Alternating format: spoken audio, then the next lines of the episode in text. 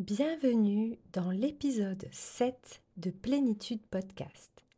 La digestion à la base de la santé des hypersensibles.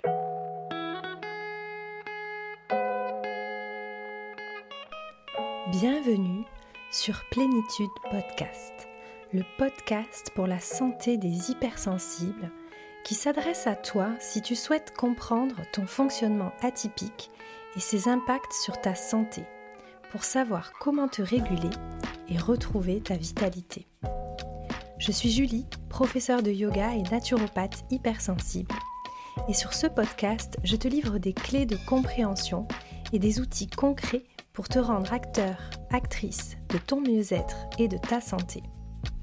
Si tu en as marre d'être juste trop et que tu veux être trop bien dans ta peau, ce podcast est fait pour toi.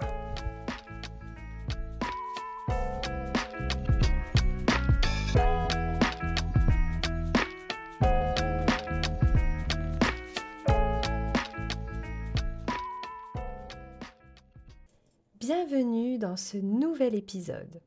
Je vais démarrer cet épisode par vous lire un petit message que m'a laissé Mag31. Ce podcast est une véritable petite parenthèse de prise de savoir et de conseils pour son propre bien-être. La voix de Julie est très agréable à écouter, c'est fluide, logique et elle explique les choses avec simplicité, ce qui nous permet de mieux comprendre notre fonctionnement et donc d'agir en fonction je recommande, même si on n'est pas soi-même hypersensible, mais que l'on en a peut-être dans son entourage. Je te remercie Mac31 pour ce gentil message et je laisse la place au nouvel épisode. Aujourd'hui, on va parler de la digestion et de son impact sur notre santé. Vous avez certainement déjà entendu un certain nombre de fois à quel point le microbiote est important pour la santé et que la santé vient de l'assiette. Tout cela est bien vrai. Toutes les recherches sur le microbiote montrent les liens entre le stress, l'immunité, l'inflammation, la dépression et le microbiote. Mais en réalité, c'est toute la digestion qui est primordiale pour une bonne santé. Bien digérer permet de résoudre de nombreux maux. Alors la digestion, c'est quoi? Qu'est-ce qu'on entend par digestion? La digestion, c'est un processus qui démarre dans la bouche et qui se termine lors de l'élimination des selles. Et en fait, de sa bonne réalisation à toutes les étapes, découle en grande partie votre santé. En effet, ce n'est pas ce que vous mangez qui conditionne votre santé, mais surtout ce que vous assimilez et votre capacité à bien éliminer ce qui doit l'être. Alors, maintenant, quel est le lien et qu'en est-il par rapport à l'hypersensibilité? Eh bien, le professeur Gabriel Perlemuter, qui est chef du service hépatogastro-entérologie et nutrition à l'hôpital Béclair de Clamart, il estime que les troubles digestifs sont un des critères de l'hypersensibilité. Ils sont parfois ressentis, parfois non, par contre, on retrouve dans ce cas-là les troubles qui peuvent découler des troubles digestifs qui ne sont pas ressentis. Des troubles qui vont être la conséquence, et ça on va en parler juste après. Alors, là je vous ai donné une première définition de la digestion qui est euh, assez simple, mais je voulais revenir un petit peu à cette définition de la digestion.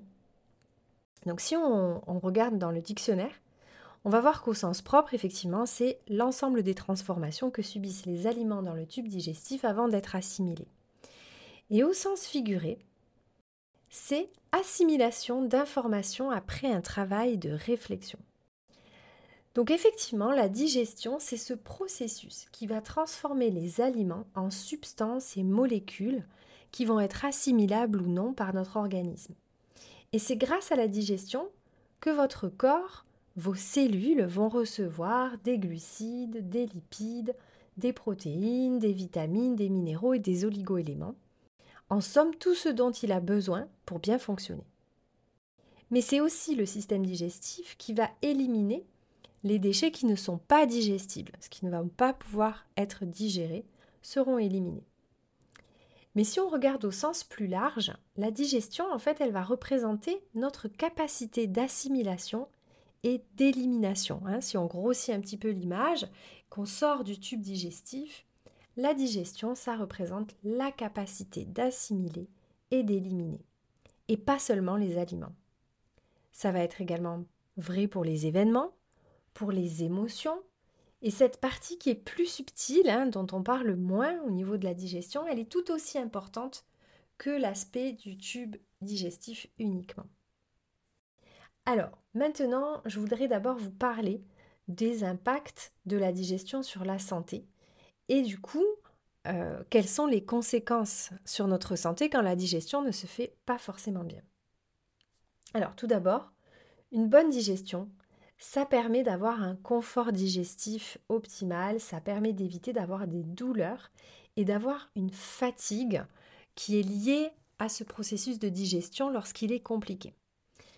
Donc si la digestion est difficile, évidemment, on peut avoir de nombreux désagréments. Ça peut commencer dès l'estomac avec des lourdeurs ou des brûlures, reflux, des nausées aussi. Ou alors ça peut être un peu plus bas, avec des ballonnements, des maux de ventre, des troubles du transit. Mais tout ça, en fait, ce n'est que la partie émergée de l'iceberg. Donc, il y a des gens qui vont ressentir ça très fort, les troubles digestifs à proprement parler, et il y a des personnes chez qui on va avoir uniquement les conséquences de la mauvaise digestion, sans avoir trop de sensations désagréables au niveau du ventre. En effet, les conséquences d'une mauvaise digestion, elles sont nombreuses. Bon nombre de maladies chroniques démarrent dans notre intestin. Donc d'abord, qu'est-ce qui peut se passer? Eh bien, il peut y avoir une mauvaise absorption des nutriments au niveau de l'intestin.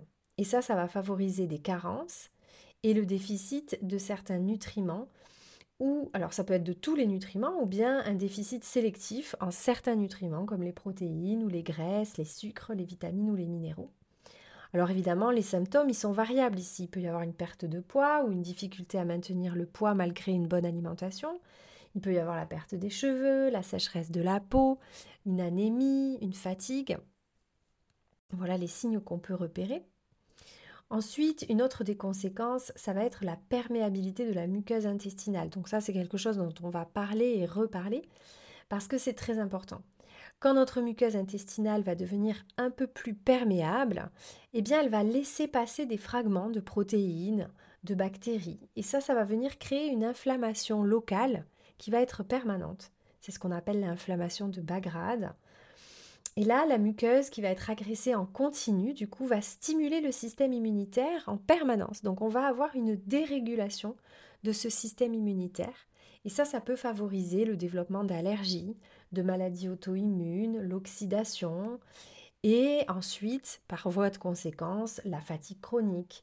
Ça peut être des rhumatismes inflammatoires, un syndrome de l'intestin irritable, des problèmes de peau, des maladies infectieuses ou inflammatoires de l'intestin.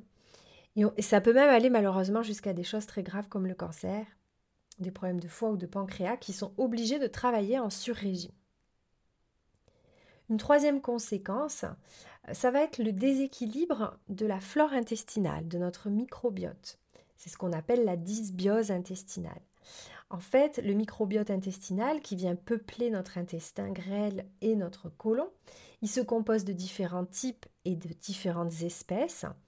Et quand la quantité et la variété de ces micro-organismes va diminuer, eh bien nos intestins sont plus fragiles et petit à petit on peut avoir un déséquilibre de cette flore intestinale. Le problème c'est que 70% de notre immunité se trouve dans notre intestin. Mais son travail de filtre naturel contre les agents pathogènes, il est également assuré en partie par le microbiote. Donc ces problèmes de dysbiose intestinale, ça induit une faiblesse de notre système immunitaire D'autre part, certaines bactéries qui peuvent être en surdéveloppement lors d'une dysbiose vont consommer le tryptophane qui est l'acide aminé précurseur de la sérotonine et du coup il va y en avoir moins de disponibles pour synthétiser la sérotonine qui est donc le neurotransmetteur du bien-être et de la bonne humeur. Donc une flore digestive déséquilibrée, ça peut être à la source d'un syndrome dépressif. Alors la question maintenant c'est eh bien comment on peut améliorer notre digestion? Pour cela, on va retracer le chemin de la digestion étape par étape pour voir ce qui peut venir entraver son bon fonctionnement. Alors, comment fonctionne notre système digestif? Eh bien, notre système digestif, il est composé de nombreux organes qui vont travailler en chaîne et de concert. Tout démarre dans la bouche lors de la mastication. Il y a là une action à la fois mécanique avec les dents et la langue, mais également une action chimique avec la salive, qui est la première sécrétion digestive qui va transformer les aliments sous forme de bol alimentaire et commencer à prédigérer les amidons. Les aliments et les liquides sont ensuite transportés par l'œsophage jusque dans l'estomac, qui lui va venir continuer le processus de digestion en malaxant, en broyant et en transformant chimiquement une partie du bol alimentaire grâce à des enzymes spécifiques et à l'acide chlorhydrique. Une fois que ces enzymes et cet acide chlorhydrique ont fait leur travail de digestion, mais également de protection contre les agents pathogènes qui auraient pu être ingérés, l'estomac se contracte et vidange le bol alimentaire en direction de la première portion de l'intestin grêle. C'est dans la première partie de l'intestin grêle, dans le duodénum, que sont déversées la bile fabriquée par le foie et déversée par la vésicule biliaire, et les enzymes qui sont sécrétées par le pancréas. Ces sucs pancréatiques vont poursuivre ce travail de broyage du bol alimentaire et la bile, elle, va dissoudre les graisses. Et ça, c'est vraiment une étape clé. Ensuite, le bol alimentaire continue son chemin dans le reste de l'intestin grêle, dans lequel les nutriments seront absorbés par les cellules de la paroi de l'intestin. Pour pouvoir assurer toutes ces fonctions, l'intestin est aidé par les milliards de micro-organismes non pathogènes qui le peuplent, à savoir notre microbiote intestinal. Le reste du bol alimentaire, c'est-à-dire tout ce qui ne va pas être absorbé, ira dans le gros intestin où l'eau sera réabsorbée pour former les matières fécales qui sont ensuite éliminées à la selle et d'absorber certaines vitamines. Et ce qu'il faut savoir, c'est que la motilité du système digestif, ainsi que toutes les glandes qui vont sécréter toutes ces enzymes, sont sous le contrôle du système nerveux autonome. Alors du coup, avec tout ça, quelles peuvent être les causes d'une mauvaise digestion? Eh bien, ce n'est pas évident de le déterminer, car souvent les causes sont multiples. À chaque étape, on peut faire face à une défaillance du système. Le premier point, c'est souvent le manque de mastication, qui est très souvent en cause. Et une bonne mastication, ça suffit parfois à améliorer énormément les choses. Donc première chose que vous pouvez tout de suite mettre en place, c'est d'essayer de mastiquer beaucoup plus jusqu'à rendre la nourriture liquide avant de l'ingérer. Ensuite, on a très souvent un manque d'acide chlorhydrique. Ce n'est pas toujours le cas bien sûr, mais très souvent, euh, on peut observer ça. Et malheureusement, c'est souvent trompeur car ça provoque les mêmes sensations de brûlure et de reflux que lorsqu'il y a trop d'acidité gastrique.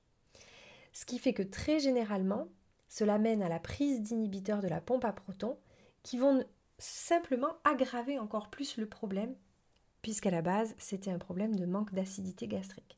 Donc c'est vraiment très important de bien différencier trop d'acide et pas assez d'acide, et c'est des choses qu'on teste euh, quand on fait une séance de naturopathie individuelle.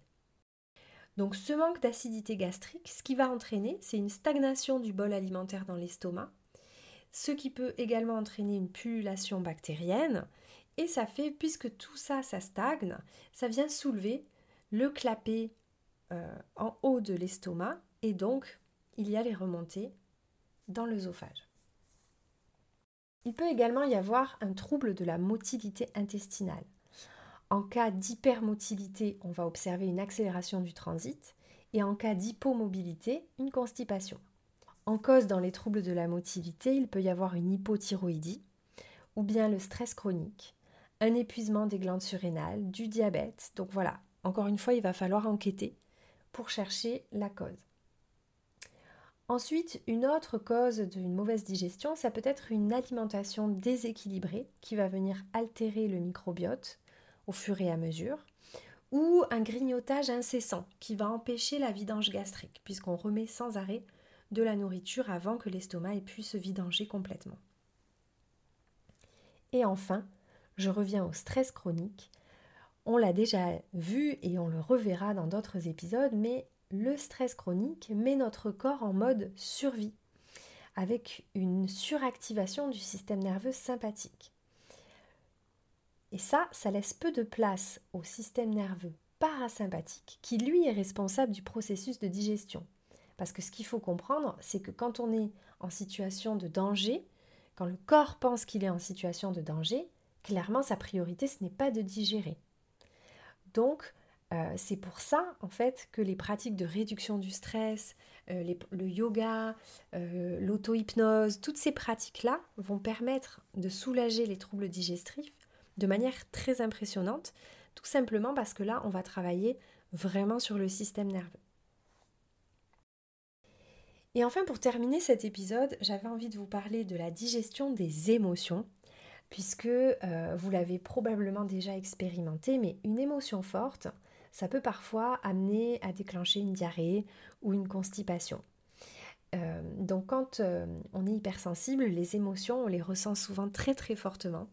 Donc c'est hyper intéressant et hyper important de ne pas oublier la, dimension de digérer les émotions, de digérer les événements, le surplus de, sensations qu'on a au quotidien.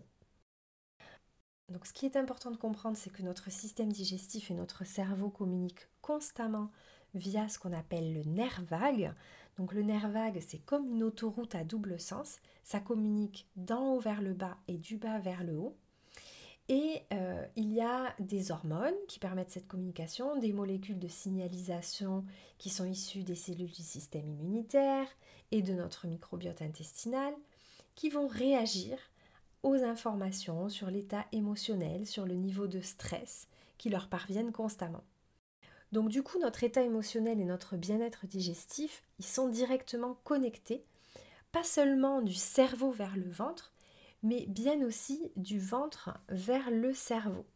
Et ça, euh, moi, c'est quelque chose que j'ai euh, euh, expérimenté très tôt avec mes troubles digestifs.